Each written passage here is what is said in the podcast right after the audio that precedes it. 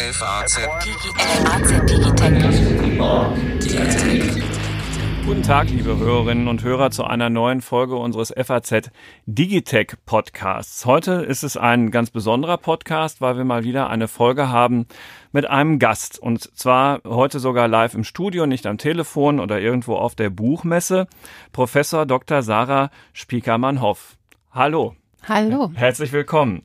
Ähm, und außerdem noch mit im Studio auch mein Kollege Timo Heg, äh, Redakteur in unserer Wirtschaftsredaktion, der heute mit Frau Spiekermann-Hoff hier schon eine ganze Weile zu tun hat. Und ähm, ich glaube, ähm, ihr habt euch auch auf irgendeinem Termin von dir, lieber Timo, kennengelernt. Ne? Ja, das stimmt. Wir hatten uns in Stuttgart kennengelernt, haben dort schon ein interessantes Gespräch geführt und auch schon ein Video gedreht. Genau. Und ähm, dieses interessante Gespräch und das Video, da geht es um ein Buch von Frau Spiekermann, das trägt den Titel Digitale Ethik, ein Wertesystem für das 21. Jahrhundert. Dieses Buch zur digitalen Ethik ist bei Drömer verlegt worden, im Drömer Verlag und erscheint jetzt ganz, ganz bald, nämlich am 1. April diesen Jahres, ist wahrscheinlich ein perfektes Ostergeschenk für alle, die wissen, was Ethik ist. Frau Spiekermann, weiß jeder, was Ethik ist? Ja, ich denke, dass sehr viele Leute mit dem Begriff erstmal Moral verbinden, vielleicht Kirche oder so. Und das ist, hört sich unheimlich schwer an. Aber in Wirklichkeit, wenn man sich fragt, was ist Ethik eigentlich ursprünglich, klassisch, dann haben wir, hat eigentlich sich Aristoteles vor zweieinhalbtausend Jahren damit beschäftigt und stellt hier die Frage nach einem guten Leben, stellt die Frage, wie handeln wir eigentlich richtig? Das ist eigentlich die ethische Frage. Wie handle ich richtig als Investor, als Manager, als jemand, der andere Leute führt, als Privatperson, als Mutter, als Vater? Ähm, das ist die Frage der Ethik. Und diese Frage übertragen Sie jetzt auf das Phänomen der modernen Welt schlichthin, nämlich die Digitalisierung der gesamten Lebens- und Arbeitswelt und wie man mit derselben und den damit neu entstehenden Herausforderungen nach ethischen Maßstäben umgehen kann. Genau, wir bekommen ja alle mit, also sowohl als Angestellte, als Unternehmer, als Privatperson, dass das Digitale wie so ein Tsunami über uns hinwegrollt, dass sich alles verändert in unserem Leben, in unseren Familien, in unseren Betrieben. Und ähm, bisher war das äh, klassischerweise so, okay, da gibt's eine neue Funktionalität, da kommt ein neuer Prozess und so weiter, wird man eingeschult, da hat man ein neues Handy. Aber mittlerweile merkt man doch, dass das ganz fundamental auch ins eigene Leben oder ins, in die Unternehmenskultur eingreift, dass sich Dinge verändern, nicht immer zum Guten manchmal auch zum Guten. Und die Frage ist jetzt, stellt sich wirklich auch mit dem Thema künstliche Intelligenz, wie gehen, können wir eigentlich systematisch richtig umgehen mit dem Digitalen, sodass wir auch ein gutes Leben und eine ähm, fruchtbare Wirtschaft äh, generieren hm. können. Äh, Timo, du bist ja beruflich Gast bei ganz vielen Unternehmen und, und, und kommst auch rum. Also du sitzt ja nicht nur in der Redaktion und in Redaktionskonferenzen. Hast du das Gefühl, dass das Buch ein Thema trifft, über das die Leute wirklich auch schon beginnen zu diskutieren, weil sie vielleicht auch Ängste haben, die mit diesem Wandel verbunden sind? Also das Buch ist bestimmt ein Eye-Opener für viele Leute oder dürfte es zumindest sein. Ähm, das Thema ist, glaube ich, bei vielen Unternehmen noch nicht so auf der Agenda. Man guckt eher auf, auf Umsätze, man guckt eher auf den Gewinn, man guckt eher auf das Ökonomische und äh, sieht Ethik doch eher als Kostenfaktor oder zumindestens könnte man es als Kostenfaktor sehen und das ist natürlich schon eine Frage, also ist eher ein Luxusproblem, so sehen es glaube ich viele Unternehmer und das äh, ist glaube ich ein bisschen zu kurz gesprungen. Das kommt auch aus dem Buch glaube ich deutlich heraus. Ja, also Digitalisierung und Ethik ist das was, wo man bei der Commerzbank und der Deutschen Bank jetzt zum Beispiel auch drüber nachdenken müsste, wenn, wenn man über die Fusion, die da im Raum steht, sich Gedanken macht? So? Oder äh, ist das etwas, wo ähm, man sich überlegen muss, ja, welche Rolle Also noch viel grundsätzlicher hat künftig der Automat die Maschine im Verhältnis zu dem einzelnen Mitarbeiter am Band oder ist es für einen ähm, Manager in, in, in seinen Alltagsentscheidungen rund um Investitionen etwas Wichtiges? Wir müssten versuchen, so ein bisschen konkreter nochmal ein Gefühl dafür zu bekommen, wo genau das jetzt relevant wird. Ja, in meinem Buch argumentiere ich, dass ethisches Handeln sich an Werten orientiert. Und die, die Banken sind ja die Unternehmen, die schon als erste in Sicherheit zum Beispiel investiert haben. Ja. Ähm, sehr viele Unternehmen haben in den letzten Jahren gestöhnt, weil sie sich mit dem Thema Privatheit, mit dem Datenschutz auseinandersetzen mussten, mhm. sozusagen gezwungenermaßen.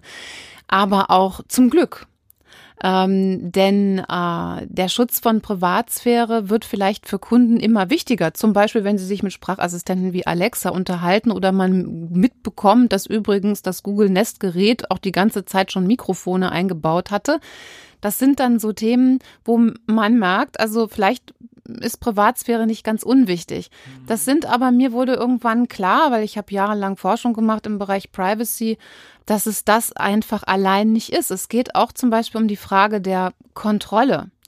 Wer hat eigentlich das letzte Wort? Das sehen wir jetzt heute bei ähm, beim Thema ähm, äh, diesem äh, ähm, Boeing 737 Max. Ja, hatte der Pilot eigentlich wirklich das letzte Wort? Warum konnte er die Maschine nicht übernehmen? Wer hat die Kontrolle hier noch? Ja, offenbar an der Stelle die Software, ne?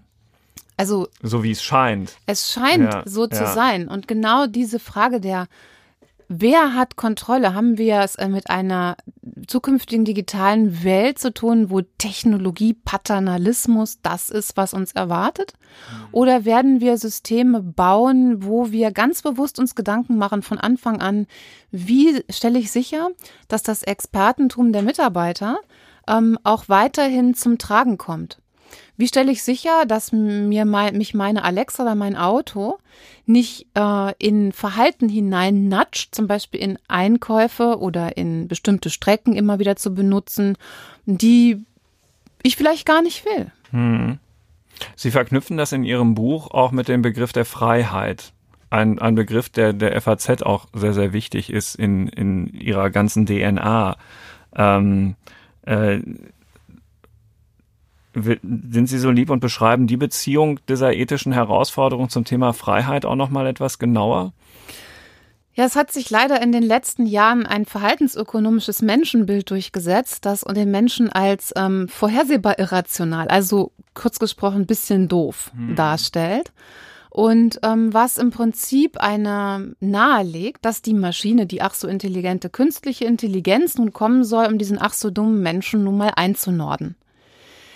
Das ist jetzt ein bisschen hart gesprochen, aber so ein bisschen klingt das immer mit bei dem, bei, weil sich eben leider im betriebswirtschaftlichen Denken dieses Menschenbild ziemlich durchgesetzt hat.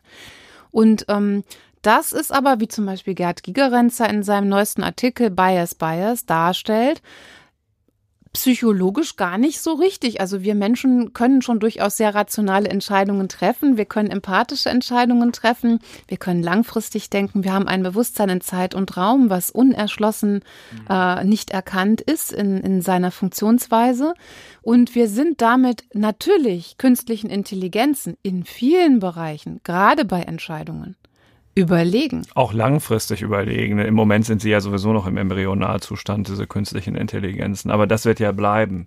Auch langfristig werden wir Maschinen überlegen bleiben, zumindest in unseren Fähigkeiten. Die Frage, ob wir das praktisch noch sein werden, weil vielleicht im Hintergrund KIs laufen und Entscheidungen für uns treffen und uns dann beeinflussen, die wir gar nicht mehr beeinflussen können. Das ist genau die ethische Frage.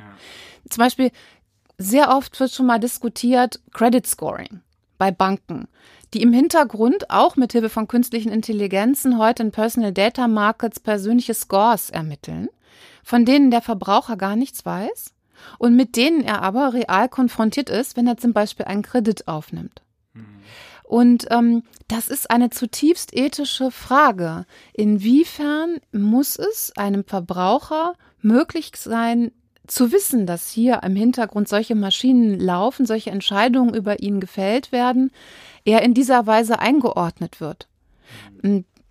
Also ist es eventuell ähm, fragwürdig, dass wir uns hier in Europa über dieses neue chinesische System erheben, das äh, so ein, so ein Social Scoring Modell ja beinhaltet, dass Punkte vergeben werden und bei Fehlverhalten wird von einem Punktekonto abgebucht letztlich haben wir ja sowas auch. Ne? Also das, was Sie nämlich gerade beschrieben haben und, und Timo, äh, es, es gibt alle möglichen anderen ähm, Unternehmen, die ständig Verhalten von uns aufzeichnen. Äh, auf, auf Amazon wird ihr Buch bewertet werden und auch einem äh, Scoring unterworfen werden. Das kann man alles zueinander in Beziehung setzen. Das heißt, also da sind wir ja an einem sehr, sehr realen Problem. Ne? Ob es jetzt die Schufa ist oder die Chinesen, irgendwo ist das um uns rum. Ja, wir sind ja mehr oder weniger in der Tat umgeben und werden dauernd irgendwie eingeschätzt. Also ich muss nur, wie wir schon gesagt haben, auf Amazon gehen, ich muss auf eBay gehen, ich kann auf irgendeine x-beliebige Seite gehen. Ich soziale werde, Netzwerke. Soziale Netzwerke, ja. ich werde bewertet und das ist in der Tat natürlich schon eine dauernde Einschätzung und äh, Strukturierung, äh, Einstrukturierung, Einschätzung meiner selbst. Genau, und daraus folgen ja jetzt auch schon auf den sozialen Netzwerken bestimmte Werbeeinblendungen und, und, und. Das heißt also, diese Steuerung, das ist alles kein Science Fiction, worüber wir hier jetzt gerade reden. Das ist eigentlich alles schon längst da. Ja, das Problem ist nur, dass diese Entwicklungen eigentlich vielleicht etwas unerwartet äh, über uns gestülpt wurden, ja. Und ähm, die Frage ist, ähm, da wir uns, wir müssen sehen, dass wir uns eigentlich im Kindergarten des, des der Digitalisierung befinden. Wir sind ganz am Anfang. Es wird noch sehr viel mächtigere Systeme geben, zum Beispiel Sprachassistenten, die uns wirklich zum Beispiel über Augmented Reality Anwendungen permanent be begleiten, die wir vielleicht über Glasses sehen werden. Vielleicht wird es so etwas geben wie humanoide Roboter in unterschiedlichen Bereichen, von der Pflege bis hin zum Haushalt. Also solche Entwicklungen sind denkbar. Mhm. Und wenn wir das betrachten, dass wir das alles vielleicht noch vor uns haben, dann sind, ist, müssen wir jetzt sehen, dass wir, wo wir am Anfang stehen, so ein bisschen kleines PC auf und zu machen, ein bisschen Smartphone, dass wir sagen, oh, da sind schon ein paar Dinge richtig kräftig schiefgelaufen. Da müssen wir jetzt sehen, dass wir die politischen äh, Schiene richtig setzen, als, als Unternehmer auch aufwachen, was da passiert mhm. und vor allen Dingen auch als Bürger anfangen zu erkennen, was wir ja im Hintergrund bisher gar nicht vermuten. Mhm. Wir sehen das ja gar nicht. Wir, wir, die wenigsten sind sich bewusst, dass auf internationalen Personal Data Markets pro Person 30 bis 40.000 Attribute in Echtzeit vorhanden sind, die so schnell unsere Daten abgreifen auf normalen Verkaufsflächen, dass innerhalb von 36 Sekunden uns die Werbung auf unserem PC-Interface oder Smartphone angepasst wird. Die wenigsten Menschen wissen das überhaupt. Aber auch dank der Presse und, und, und aufgewecktem Journalismus wird das immer weiter in, die Bevölker in der Bevölkerung auch bekannt sein. Und die Frage wird sein, ob gerade die intelligenten Leute sich das auf die Dauer gefallen lassen und ob sie, wenn sie Susannas Zuboffs Buch Der Überwachungskapitalismus äh, lesen, das im vergangenen Jahr erschienen ist. Genau, mhm. ein wunderbares Buch. Ähm, eine wunderbare Ergänzung auch zu meinem eigenen Buch, weil es einfach diese Personal Data Markets nochmal richtig hart in, in Beschuss nimmt und das ist immerhin eine Harvard-Professorin. Wenn die Leute aufwachen, dann werden wir uns in Europa die Frage stellen, sind wir bereit, dieses amerikanische Modell in Europa auch zu leben und das einfach schön so brav über uns drüber bügeln zu lassen oder vielleicht von Chinesen das Ding anzunehmen oder ob wir sagen, nein, wir gehen unseren eigenen Weg, wir bauen unsere eigenen Datenräume auf, wir bauen unsere eigenen Infrastrukturen auf, wir bringen die Daten heim. Wir haben heute 90 Prozent der Personal Data, Data werden in den USA verarbeitet. Das kann doch nicht sein. Wir müssen sehen, dass wir eigene Datenräume aufbauen, dass wir die Kontrolle zurückgewinnen, dass wir hier in Europa Know-how aufbauen im Bereich, wie gehen wir mit künstlichen Intelligenzen um, wie trainieren wir die, welche ethischen Grundrechte bauen wir in die ein, wie kommunizieren die für uns. Das ist das, was wir machen müssen. Genau. Ich wollte Sie nämlich auch gerade fragen, weil die Erkenntnis ist ja das eine und dann müssen Handlungen daraus folgen. Das haben Sie jetzt gerade schon begonnen aufzuzählen.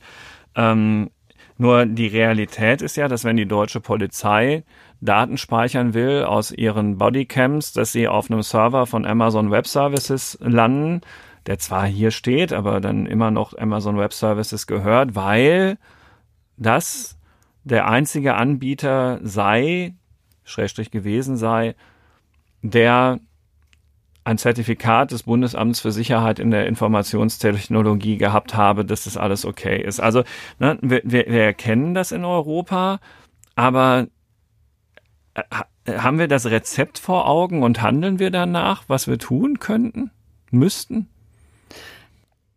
Es ist eigentlich traurig, dass es so ist. Und ich, ähm, die Amerikaner waren immer schon sehr gut darin, dass sie dafür gesorgt hat, dass die öffentliche Hand ganz bewusst Infrastruktur nachgefragt hat, früh in den Märkten, damit diese Infrastruktur auch die Fähigkeiten und die Qualitäten entwickeln kann, damit das hinterher auch benutzt werden kann.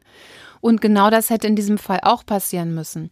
Es müsste eigentlich, solche Deals müssten natürlich an die Telekom oder an die europäischen Telekom-Operator gehen. Wir müssten dafür sorgen, dass wir, was wir aber durchaus machen können, ist, wir können zum Beispiel sagen, haben wir leider nicht gemacht, bei der 5G-Vergabe.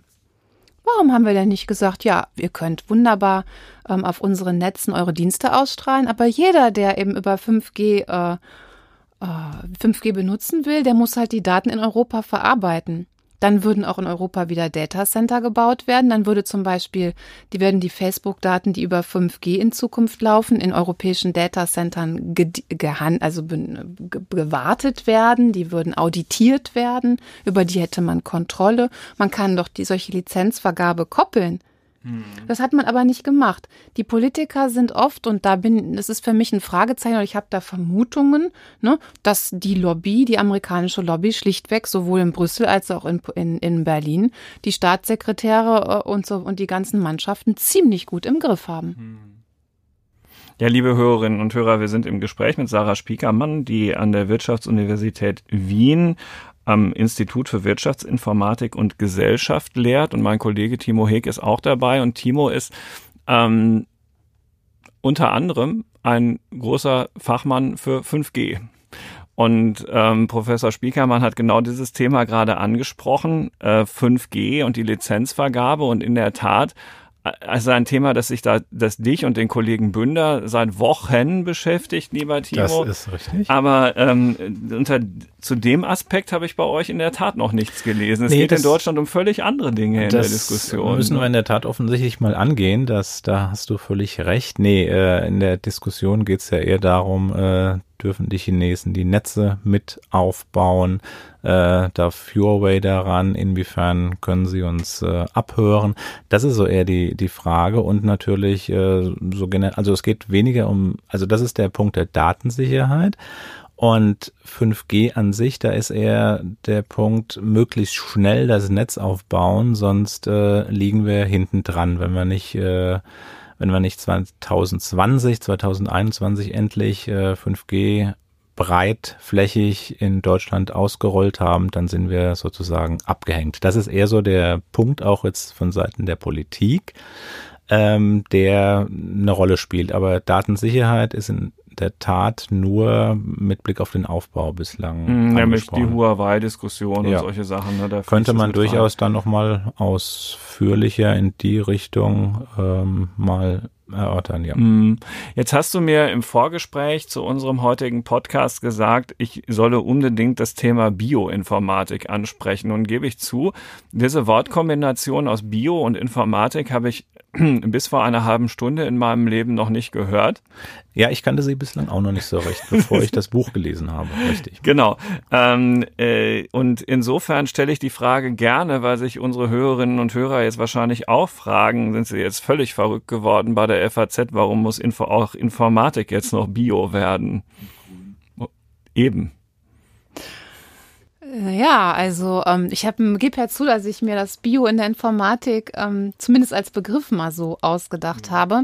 Ähm, was tun wir denn, wenn wir biologische ähm, Produkte herstellen oder Landwirtschaft so betreiben? Ist, wir machen uns Gedanken über über die Wertigkeiten, über die Qualität äh, sowohl der Fertigungsprozesse, ähm, der Böden ähm, und äh, der Gesundheitsaspekte bei den Verbrauchern.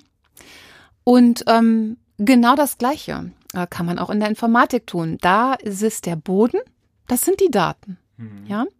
Und ähm, dieser Boden, diese Daten, der, der wird aufbereitet äh, von Prozessen. Ne? In der Landwirtschaft sind das Maschinen, hier sind das dann Datenbanken oder Cloud-Systeme.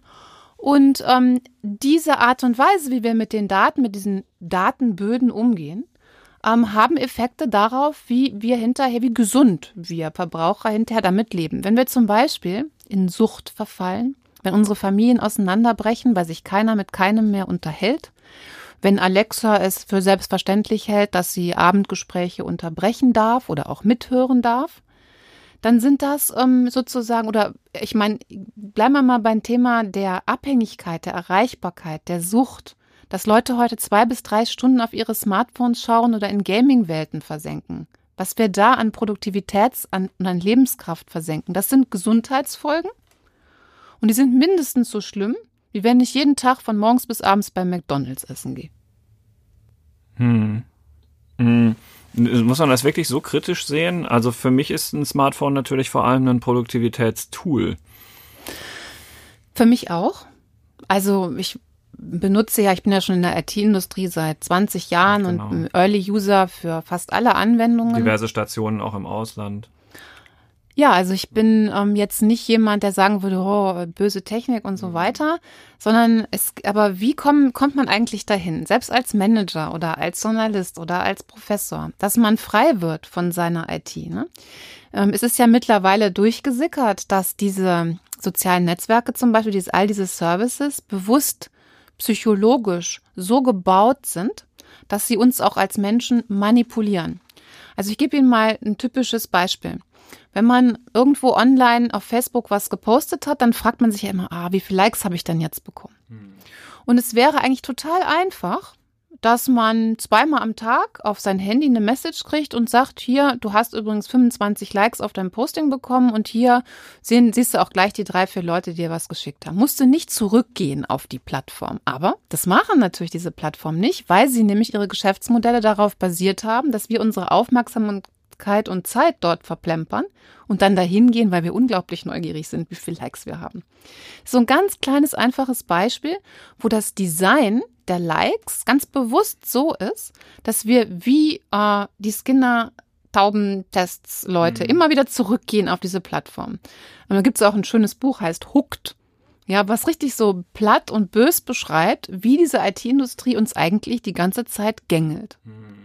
Das ist ein Beispiel. Und Bio bedeutet eben an der Stelle zu sagen, nee, ich mache mir darüber nochmal Gedanken, wie ich jetzt diesen Service eigentlich aufbaue. Und ich, mein Ziel ist es nicht, Leute süchtig zu machen, Leute, sondern mein Ziel ist es im Prinzip mit dieser Aufmerksamkeit, mit dieser heiligen Ressource der Aufmerksamkeit ganz sparsam umzugehen. Calm Technology, Slow Technology sind so erste Termini, die vielleicht auch bekannter sind. Gibt es eine Möglichkeit, möglicherweise schon äh, gute Entwicklungen in diese Richtung, wenn ich mir da jetzt Apple angucke und sein iPhone und die Möglichkeit zu prüfen, wie lange habe ich das Gerät verwendet, welche App habe ich verwendet, es warnt mich möglicherweise, wenn ich zu lange dran war. Ist das schon so eine Art von Green Technology und Bio? Ja, das geht in jedem Fall in die richtige Richtung, dass auf jeden Fall mal Bewusstsein geschaffen wird für dieses Thema Zeit und Aufmerksamkeit. Microsoft zum Beispiel, das ist ein anderes Beispiel aus meinem Buch, die haben schon vor 15 Jahren angefangen, ganz viel Forschung zu machen im Bereich der aufmerksamkeitssensitiven Systeme.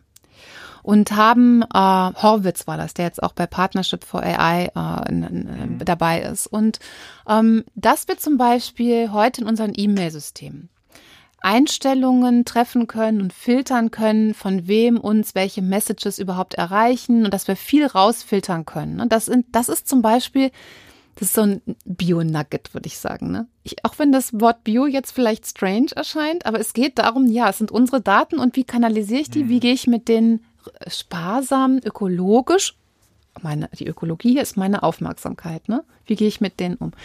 Anderes Beispiel ist übrigens auch ähm, Apple nochmal. Ähm, Apple ist im Bereich ähm, Privacy eben fantastisch, also biopur fast, ja. Warum? Weil sie sich nämlich nicht an den Personal Data Markets in der Form beteiligen, wie das die ganzen anderen Player machen. Die haben ihre Siri und ihre künstliche Intelligenz von vornherein von der Architektur her so gebaut, dass eigentlich ein Maximum der künstlichen Intelligenz im Gerät läuft. Das ist teurer, ne? Da müssen sie teurere Chips einbauen. Mhm. Ähm, und sie versuchen möglichst privacy-freundlich dann ähm, wenige Daten in die Cloud zu spielen, wo das nötig ist. Und da rechnet man dann hauptsächlich mit anonymen Daten. Das heißt, die versuchen, die versuchen das, was man heute technisch rausholen kann, an privacy-freundlicher künstlicher Intelligenz zu bauen. Mhm. Die gehen also in Anführungsstrichen diese Biostrategie. Jetzt haben wir ein bisschen sehr viel Werbung für Apple gemacht. Ja.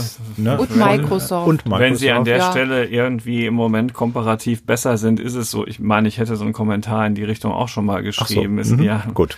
Deswegen muss man ja nicht gleich gekauft sein von denen. Manchmal Nein. ist es halt einfach so, wie es ist. Ich bin nicht gekauft. Ja, eben. Wir, wir übrigens auch nicht. Ähm, Datensparsamkeit ist aber eigentlich out, oder?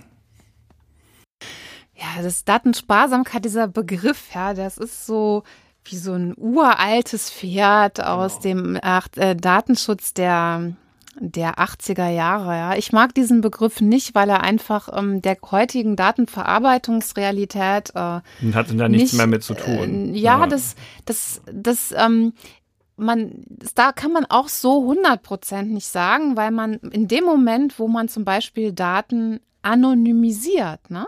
Kann man mit sehr, sehr vielen Daten rechnen. Mhm. Und trotzdem würde klassischerweise der Begriff der Datensparsamkeit be benutzt werden, weil Datensparsamkeit sich als Begriff auf personenbezogene Daten bezieht, ja? Aber das versprechen ja immer alle anonymisierte Daten. Also das heißt, äh, meine Daten an sich sind für die Unternehmen gar nicht interessant, sondern nur die aggregierten Daten und es wird ohnehin immer alles anonymisiert, also alles kein Problem, oder doch? Ich glaube nicht, dass alles anonymisiert wird, weil wenn Sie eine Datenbank laufen haben bei Oracle Blue Kai oder Axiom oder Equifax oder, oder Google oder wo auch immer und Sie haben da 30.000 Attribute pro, pro User, ja, dann sind Sie nicht anonym, ja, weil Sie mit so vielen Datenattributen ganz genau zuordnen können, wer sich ähm, hinter diesem Profil verbirgt. Ich habe noch einen Punkt. Sie schreiben in Ihrem Buch, es gibt große Hürden, die dieser positiven Zukunft einer, einer digitalen Ethik entgegenstehen. Und dann heißt es, die eine Hürde ist unser modernes Denken, wo das Wertvolle ins Märchen verbannt wurde. Wir sind erzogen worden, Fortschritt allein mit Erfindergeist gleichzusetzen, statt mit wahrer Wertschöpfung in unserem täglichen Leben.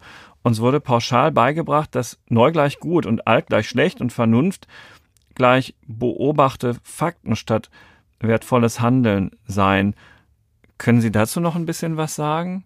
Weil das fand ich sehr, sehr spannend zu lesen. Das Wertvolle ist ins Märchen verbannt worden. Genau. Wenn wir, wenn wir uns anschauen, diese modernen Serien, die heute auf Netflix und Amazon Prime konsumiert werden, nehmen wir mal Game of Thrones zum Beispiel, mhm. ja. Worum geht's denn da? Da geht's um Ehre und da geht's um Würde und da geht's um all diese, ja, Tugenden, ne? Und Aristoteles ging es auch um die Tugenden. Das aristotelische Denken, was bei uns so bis ins 15., 16. Jahrhundert noch relativ stark war, ja, das ging darum, dass man sagte, Fortschritt bedeutet, dass wir als Menschen, als Einzelner fortschreiten und dass wir im Laufe unseres Lebens zu guten Menschen werden, dass wir die Tugenden, die, die Aristoteles in der nikomachischen Ethik beschrieben hat, dass wir dazu werden. Ja, darin hat man Fortschritt gesehen. Mhm. Und heute kann man, konsumiert man quasi diese Tugenden völlig äh, äh begeistert in den Serien aber wenn man dann morgens aufwacht und sich die drei Serien nachts reingezogen hat und man geht zu seinem Arbeitgeber, dann spielt man eine ganz andere Rolle. Dann versucht man so zu tun, als gäbe es die nicht mehr und versucht die Kapitalmärkte und zu bedienen und kosteneffizient zu handeln mhm. und setzt seine graue Maske auf, die wunderbar äh, schon in Momo beschrieben ist. Mhm. Und ähm, ja, und, äh, und da ist dann Spielt von Ethik. seine Zeit. Genau. Und, und dann, und dann ist einfach keine Zeit mehr. Dann ist, wird Ethik, verlagert man in den virtuellen Netflix-Raum am Abend. Und das ist, wenn wir so weitermachen, werden wir mit der Digitalisierung keine Freude haben. Weil Digitalisierung setzt um, was wir sagen, was wir tun und wie wir handeln. Und wenn wir von morgens um acht bis abends um acht nichts mit Ethik und Tugend und all den Dingen, die uns wirklich tangieren, zu tun haben wollen und einfach nur unser Business as usual machen, dann können wir das zwar tun, aber das wird diese Gesellschaft und auch unsere Unternehmen und unsere Mitarbeiter und unsere Sozialsysteme nicht in eine Zukunft hineinführen, die wünschenswert ist und die lebenswert ist. Sind Sie denn der Ansicht, dass wir möglicherweise die Digitalisierung etwas langsamer angehen sollten, dass wir etwas mehr nachdenken sollten, in welche Richtung wir gehen wollen? Ganz genau. Das ist eine Kernaussage in diesem Buch und auch Teil meiner, meiner Bemühungen international bei Standardisierungsbehörden, Entwicklungsprozesse für die IT zu entwickeln, wo man sagt, am aller Anfang steht erstmal die Frage, warum führe ich überhaupt eine Technik ein? Welche Werte will ich damit in das Unternehmen bringen, in die Gesellschaft? Und dass ich mich zurücklehne, dass ich mehr Zeit nehme, dass ich kreativ bin. Das sind einfach aber Prozesse, die kosten Zeit, die kosten Geld und heute würden, werden, diese, ähm, werden diese Schritte einfach nicht mehr gemacht das, der zweite Punkt ist, das ähm, ist auch in meinem sechsten Kapitel zum Thema, das ist wieder, ich schwanke immer so zwischen dem Unternehmerischen und dem Privaten, weil man das kaum trennen kann mehr heute, dass wir auch als einzelne Personen uns die Frage stellen müssen, wie erreichbar, wie schnell muss ich eigentlich immer reagieren?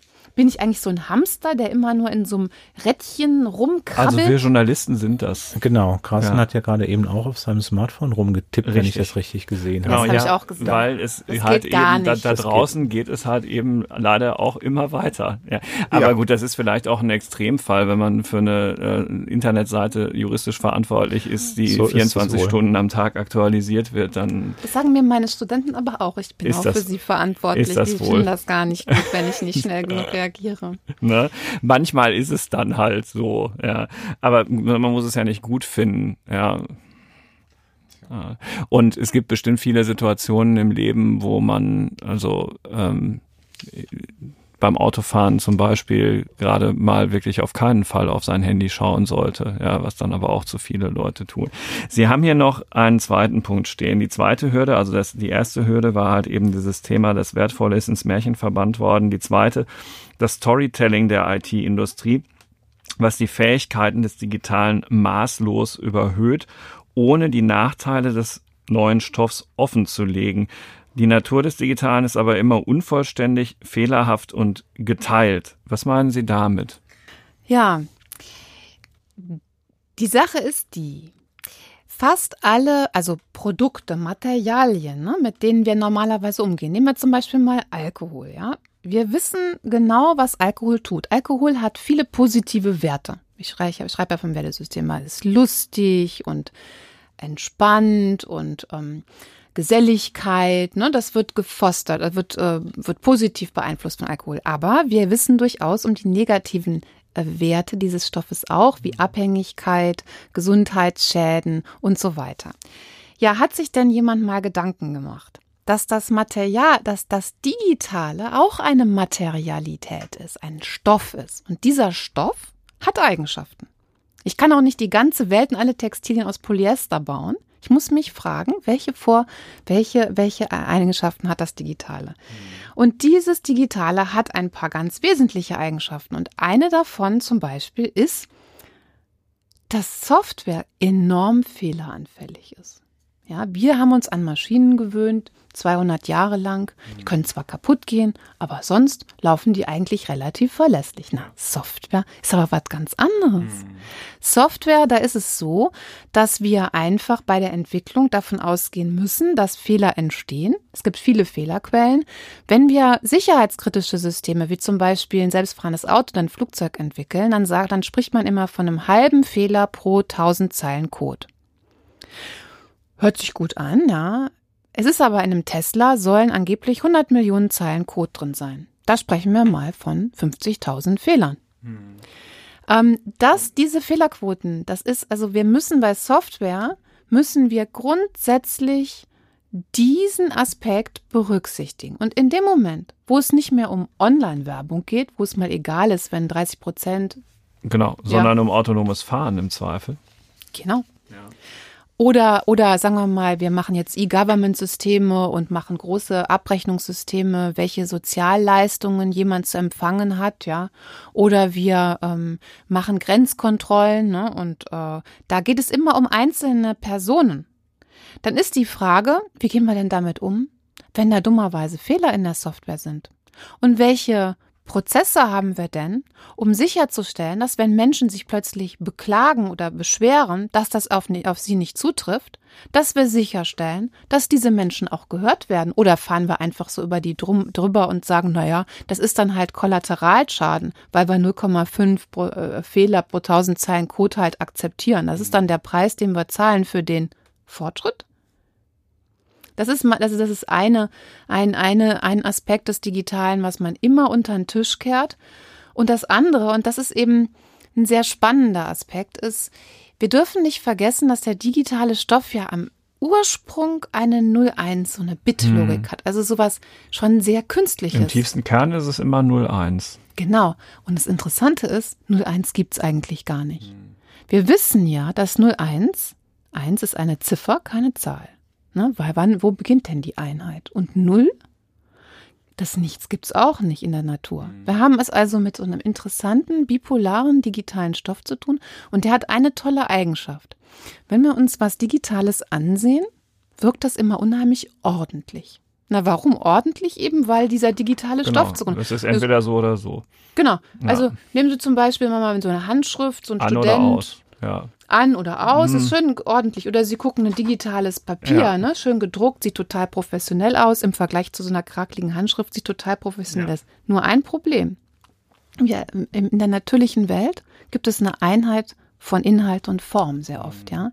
Und wir Menschen erwarten auch diese Einheit. Und wenn wir dann ein ganz professionelles Papier sehen oder eine ganz professionelle Facebook-Oberfläche, dann denken wir, dass auch der Inhalt entsprechend ist. Mhm. Und da blendet uns eigentlich dieses Digitale mit seiner 01 ordentlichen Oberfläche und suggeriert eine Echtheit und Professionalität, die oft nicht gegeben ist. Wie lösen wir denn dieses Problem? Brauchen wir künftig einen Warnhinweis ab 16, ab 18 oder 5% Fehlerquote oder wie? Na, wenn wir zum Beispiel dieses Problem konkret für Facebook mal besprechen, ne? dass Leute bei den Trump-Wahlen dann äh, von 250 Millionen Facebook-Bots äh, zum Beispiel so Werbung bekommen haben, der Papst wählt auch Trump. Ja? Das waren Fake News. Haben die Leute nicht erkannt. Die Facebook-Leute, wenn sie jetzt ethisch vor, also investieren würden, würden versuchen, alles dran zu setzen, dass so, dass die, der Grad der Authentizität von Messages von News und so weiter oder von Personen. Zum Beispiel könnte im Interface mit angezeigt werden. Also diese Person ist mit 80 Prozent eine wahre Person. Mhm. Ja, das könnten möglich es, es gibt sicherlich äh, Patterns, ja, die es erlauben würden, Content, der in, auf Facebook äh, hochgeladen wird, so zu analysieren, dass ich sehe, ist das eine Maschinenlogik oder ist das eine menschliche Logik? Und dann kann ich solche Kennzahlen errechnen und solche Kennzahlen könnten mit angezeigt werden, sodass im Prinzip den Nutzern klar wird, handelt es sich hier um was echtes oder was falsches. Okay. Das würde ja fast zu einem Warnhinweis gleichkommen. So ungefähr, ja. genau. Ja. Ich frage mich jetzt die ganze Zeit, aber das führt für diesen Podcast zu weit, ob mit Quantencomputing, wo ja das mit dem 0 und 1 aufgehoben wird, wenn ich das richtig verstanden habe, sich das alles noch ändert. Aber ich glaube, dafür müssen wir uns ja, noch ein andermal treffen. Ich habe gewusst, dass Sie mir diese Frage stellen. okay. Und deswegen habe ich mich eigentlich gestern schon auf die Frage vorbereitet. Ah, ja, dann, na, na, dann nehmen wir die Antwort noch mit rein. Na, ich kann Ihnen höchstens sagen, dass es auch eine, eine Riesen-Story ist. Vielleicht lassen wir es hm, dabei. Es okay. ist einfach äh, ja. neuestes das IEEE-Spektrum, ja. äh, wo einfach klar wird, es ist, ist die größte Mehr, ja. ja überhaupt. Also okay. wenn Quantencomputer draufsteht, sollte man sich mal fragen, ob Quantencomputer drin steckt. Also das wage ich mal zu bezweifeln. Also ich habe das Gefühl, da müssen wir nochmal einen extra Podcast für machen, weil wir müssten dann jetzt nämlich auch wieder, so wie wir in diesen Podcast mit der Erklärung der Definition von Ethik eingestiegen sind, glaube ich, auch erstmal noch sehr viel Grundlagenarbeit rund um Quantencomputing machen. Also es gibt viele Grenzen des Digitalen und Frau Spiekermann, Sie schreiben, erst wenn wir solche Grenzen verstehen und die Wechselwirkungen mit uns Menschen, können wir eine gesunde Erwartung an die tatsächliche Leistungsfähigkeit des digitalen Stoffs entwickeln und erst dann können wir am echten Fortschritt arbeiten. Liebe Hörerinnen und Hörer, vielleicht haben Sie ja Lust, das alles nochmal etwas ausführlicher und mit mehr Ruhe entschleunigt nachzulesen. Vielleicht ja auch in den bevorstehenden Osterferien. Ostern ist spät, aber es kommt. Ähm, dann sollten Sie das Buch Digitale Ethik, ein Wertesystem für das 21. Jahrhundert im Drömer Verlag in Erwägung ziehen, das Frau Spiekermann geschrieben hat. Liebe Frau Spiekermann, vielen Dank, dass Sie bei uns waren. Für den Input, lieber Timo, schön, dass ihr euch kennengelernt habt. Ähm, danke, dass du sozusagen das weiter Gerne. vermittelt hast und heute auch mit dabei warst. Und ähm, ja, wenn Sie, liebe Hörerinnen und Hörer, über das Buch hinaus auch weiterhin Lust haben, sich über den technischen Fortschritt zu informieren, empfehlen wir Ihnen natürlich gerne unsere Digitech-App zum Download und zur Benutzung, die Sie kostenlos testen können, wenn Sie auf die Webseite www.faznet slash Digitech testen gehen. Digitech an der Stelle nur mit C. Vielen Dank fürs Zuhören, vielen Dank für Ihr Interesse und ähm, grüßen Sie uns Wien, liebe Frau Spiekermann.